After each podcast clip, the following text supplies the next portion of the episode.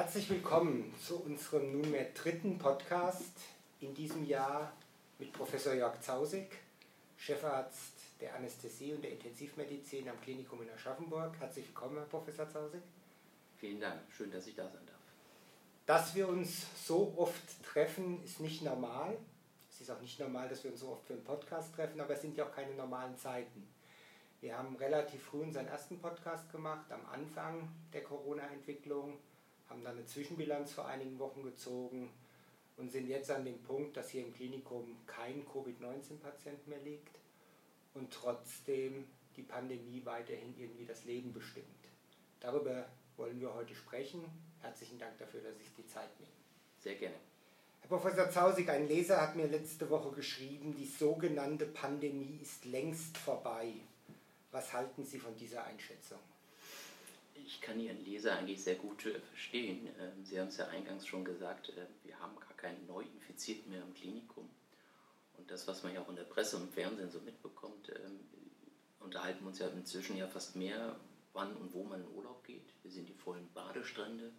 Ähm, wenn man durch die Stadt hier nach Schaffenburg geht, hat man eigentlich auch volle Cafés, volle Restaurants und man denkt irgendwie, es ist wie normal. Irgendwie da hat man noch einen Mundschutz an wenn man irgendwo reinkommt, das sieht man dann schon, dass da was anderes ist. Aber ich kann den Leser dadurch verstehen, dass er sagt, Mensch, da ist doch gar keine Pandemie mehr.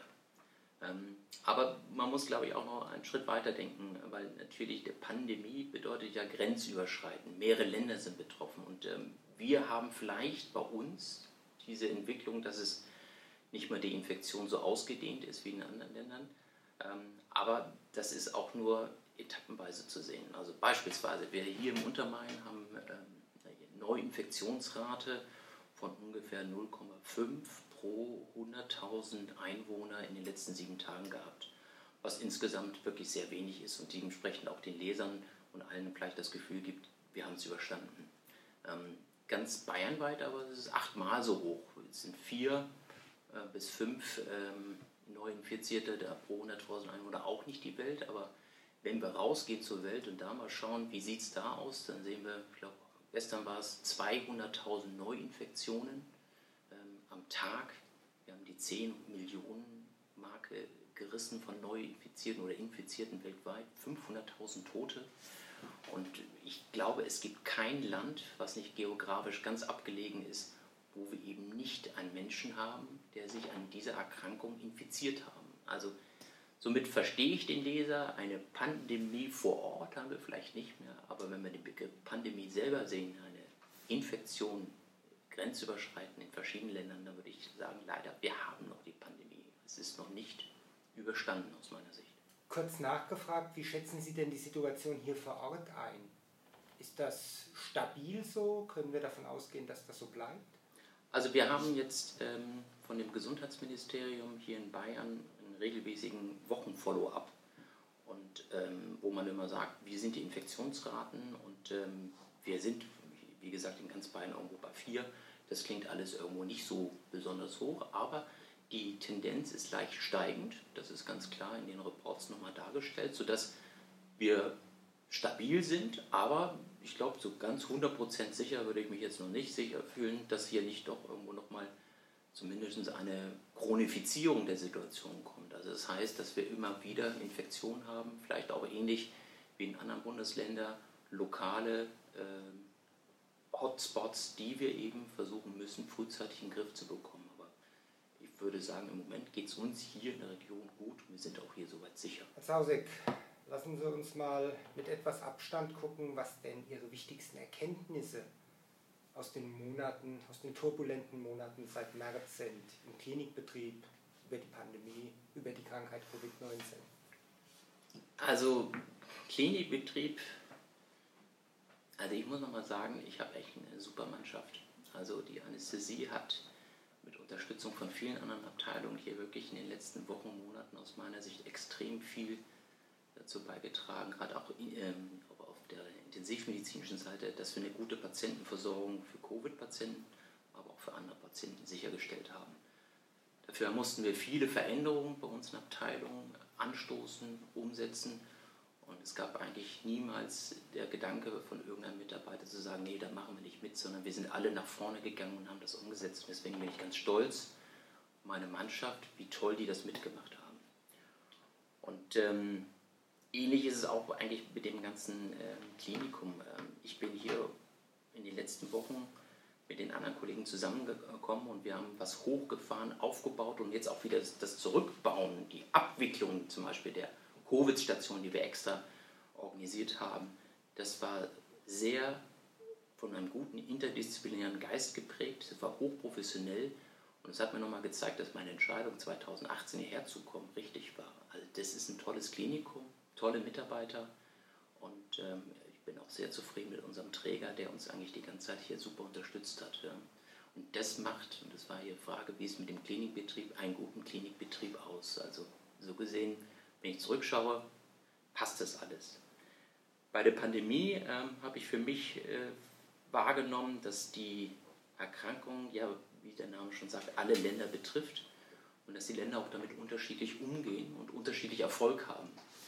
Ähm, gemessen jetzt an den ähm, detektierten Infizierten in Deutschland haben wir eine Letalität von 5%. Und wenn wir mal innerhalb von Europa bleiben und gucken nach Schweden, dort sind die einen anderen Weg gegangen, haben nicht so einen Lockdown gemacht, sondern haben gesagt, ja gut, wir gehen ein bisschen, sagen wir mal, weicher in das ganze System rein, machen nicht so harte Grenzen, dann ist die Letalität dort fast doppelt so hoch. Also das ist eine Frage, ob man das wollte und auch möchte, auch als Deutscher oder eigentlich nicht zufrieden ist, wie man eigentlich damit umgegangen ist. Und wenn sie noch weiter, denn weiter mal nach äh, links rüber gehen, nach England, da ist im Moment die Letalität, wenn ich nicht ganz falsch liege, bei fast 15 Prozent. Das heißt dreimal so hoch wie in Deutschland. Und die sind mal so, mal so den Weg gegangen. Die hatten sich, glaube ich, nicht richtig am Anfang entschieden, wie sie gehen wollen. Und am Ende ist es aber auch ein Stück weit ein Ausdruck des Gesundheitssystems, wie gut es vor Ort funktioniert. Ähm, die Engländer sind äh, dafür bekannt, dass sie ein Gesundheitssystem haben, was sehr ähm, klein ist, wo viel gespart wird. Ähm, und dass es vielleicht auch ein Problem im Moment ist, dass sie gar nicht diesen Ansturm an Patienten gut handeln konnten. Und wir hatten das Glück, durch den ähm, Stopp in allen Bereichen, dass wir genügend Zeit hatten. Und gleichzeitig haben wir natürlich, ähm, das ist ja soweit auch bekannt, viel mehr Intensivkapazitäten, sodass wir den Ansturm wunderbar meistern konnten. Also das hat, glaube ich, die Pandemie nochmal gezeigt, dass es ganz unterschiedliche Vorgehensweise und eben Möglichkeiten für die einzelnen Länder gibt, mit diesem Krankheitsbild umzugehen. Und das Krankheitsbild selber, ich hatte es ja den letzten beiden Mal auch schon gesagt, ich glaube, wir haben es zunehmend besser verstanden, ähm, wenngleich wir immer noch nicht eine gezielte Therapie gegen das Virus haben, aber wir können begleiten, die Patienten gut versorgen. Ich habe eben schon die Letalität in Deutschland dargestellt. Das ist sicherlich mit einem Grund, weil wir so eine gute Intensivmedizin machen, dass wir dort sind, wo wir sind. Und ähm, ich glaube auch, dass wir gewappnet sind durch die Erfahrung, auch gerade hier im Klinikum in Aschaffenburg, dass wenn noch mal eine, ich hoffe mal eine kleine Welle höchstens oder einfach noch ein paar Patienten mehr, dass wir die wunderbar im Alltag gut therapieren können mit allen anderen Patienten, die eben auch zu uns kommen. Und deswegen glaube ich, sind wir hier sehr gut gewappnet. Herr Zausig, Sie haben es schon angesprochen und auch hier würde mich Ihre Einschätzung noch mal etwas deutlicher interessieren. Waren alle Maßnahmen, die innerhalb der Krankenhäuser ergriffen worden sind, das Verschieben von planbaren Eingriffen, das Herunterfahren anderer Abteilungen, die harten Besuchsbeschränkungen angemessen und notwendig? Ja, zurückblickend ist ja immer schwierig zu sagen, ob die Entscheidung damals die richtige war oder nicht. Ja. Gab mal einen schönen Bericht, ich glaube, war es in der FAZ oder in der Süddeutschen, über die Frage, warum man nie seine Ex-Freundin eigentlich geheiratet hat. Und äh, die Begründung ist, äh, man denkt ja immer, dass damals alles viel besser war, aber es gab einen Grund, warum man sich damals für das eine oder andere entschieden hat. Und äh, jetzt komme ich natürlich von ein bisschen aus dem, äh, aus dem privaten Bereich jetzt in die Klinik. Ich glaube, die Entscheidung damals für das eine war vollkommen richtig. Wir haben die Zahlen gesehen in Italien, wir haben die Zahlen gesehen in Frankreich und wir haben ja alle mit einer Welle gerechnet, einer großen Welle. Und ähm, ich glaube, wenn die Politik nicht so äh, schlau nach vorne gedacht hätte und gesagt hätte, wir machen jetzt mal einen Stopp, dann hätten wir gar nicht die Zeit gehabt, ähm, Sachen aufzubauen und in Ruhe uns zu organisieren und zu strukturieren.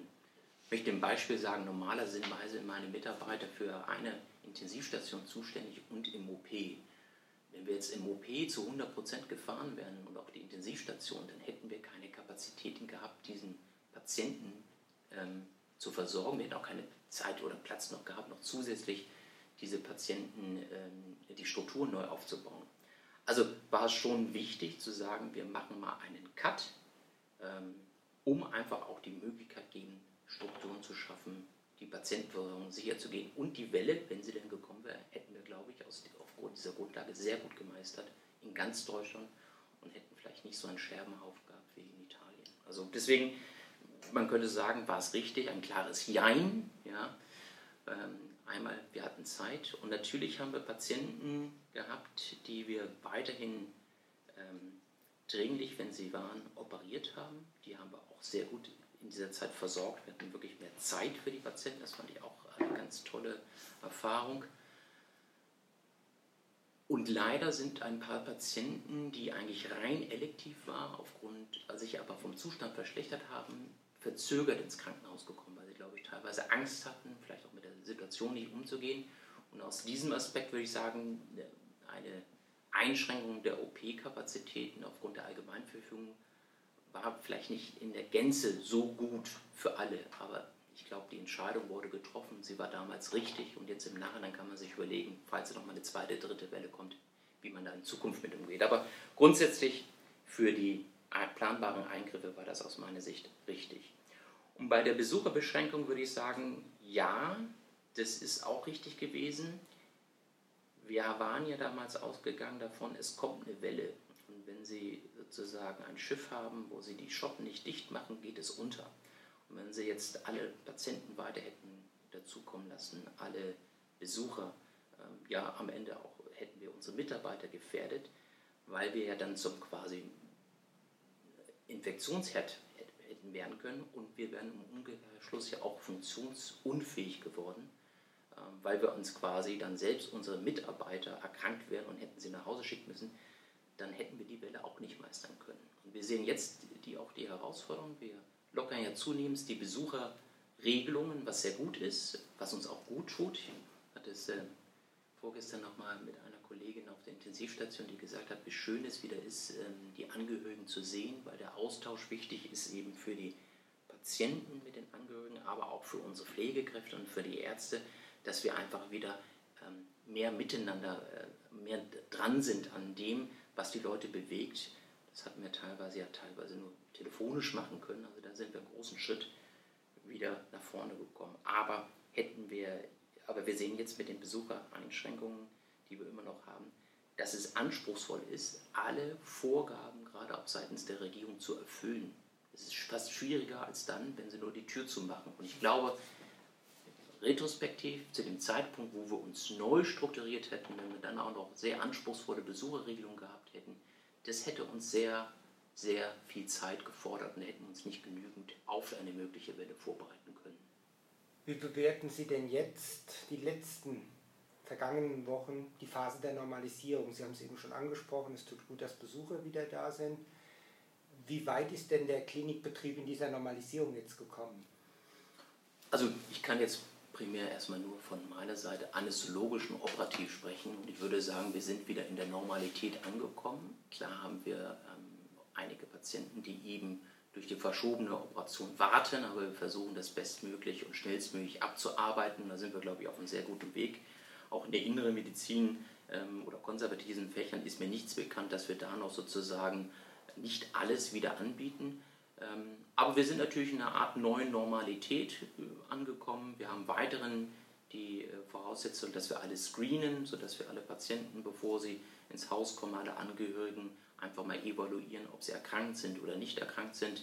Wir müssen immer noch bei Verdachtsfällen Patienten isolieren. Das ist, äh, sind wir aber, sagen wir mal, gewohnt, auch durch andere Erkrankungen.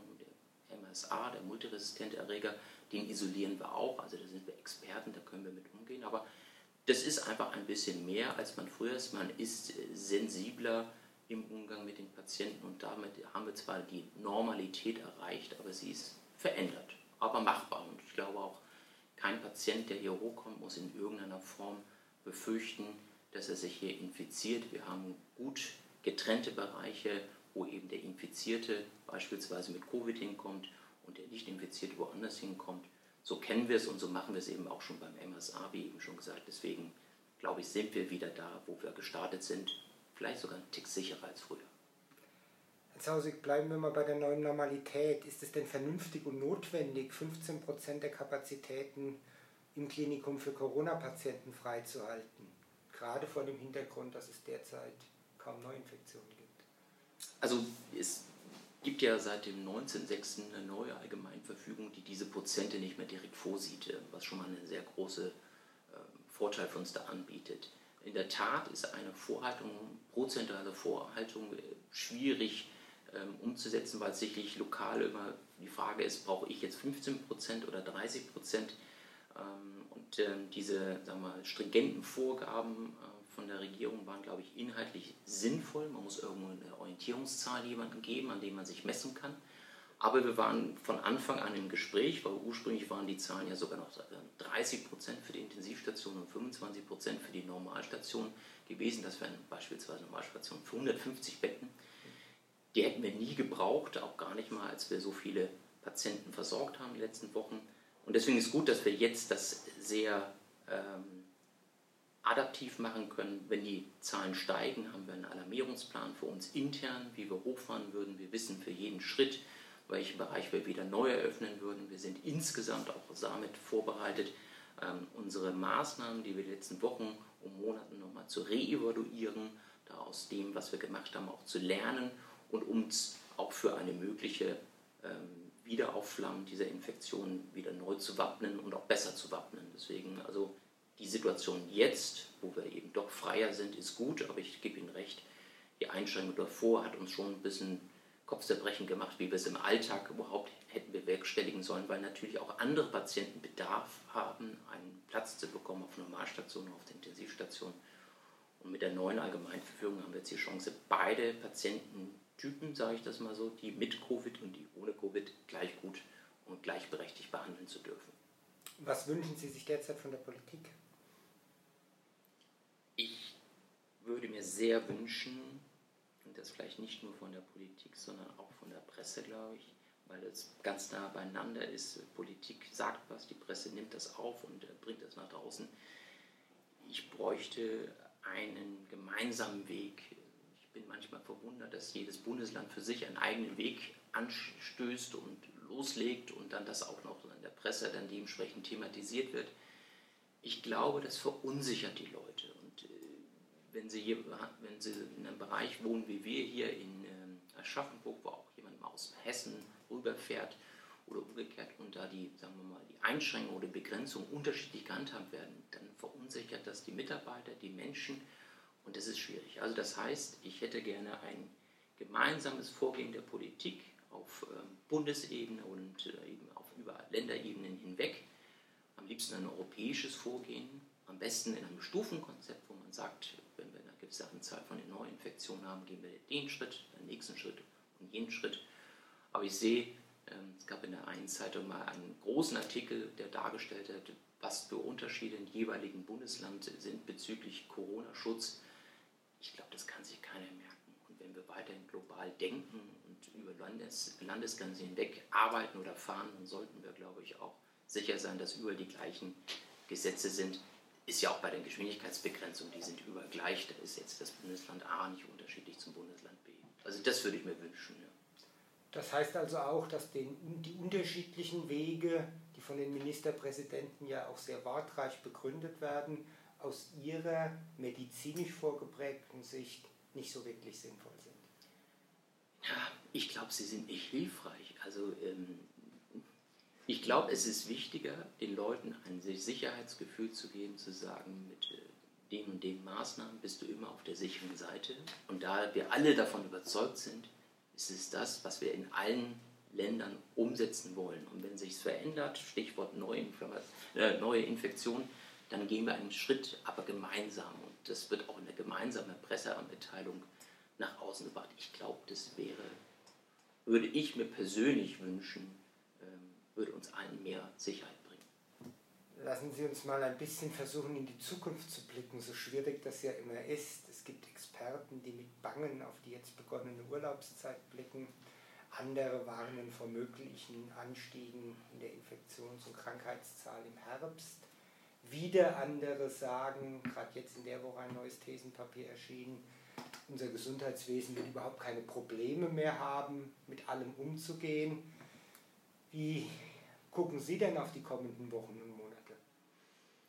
Ja, also ich muss sagen, ich bin einfach mal gespannt und abwartend. Ich kann Ihnen nicht sagen, ob eine zweite Welle kommt. Und äh, das knüpft ein bisschen an dem, was Sie ja gesagt haben. Es gibt ganz viele Experten, die wahrscheinlich mehr äh, Grundwissen haben in dem einen oder anderen Bereich als ich.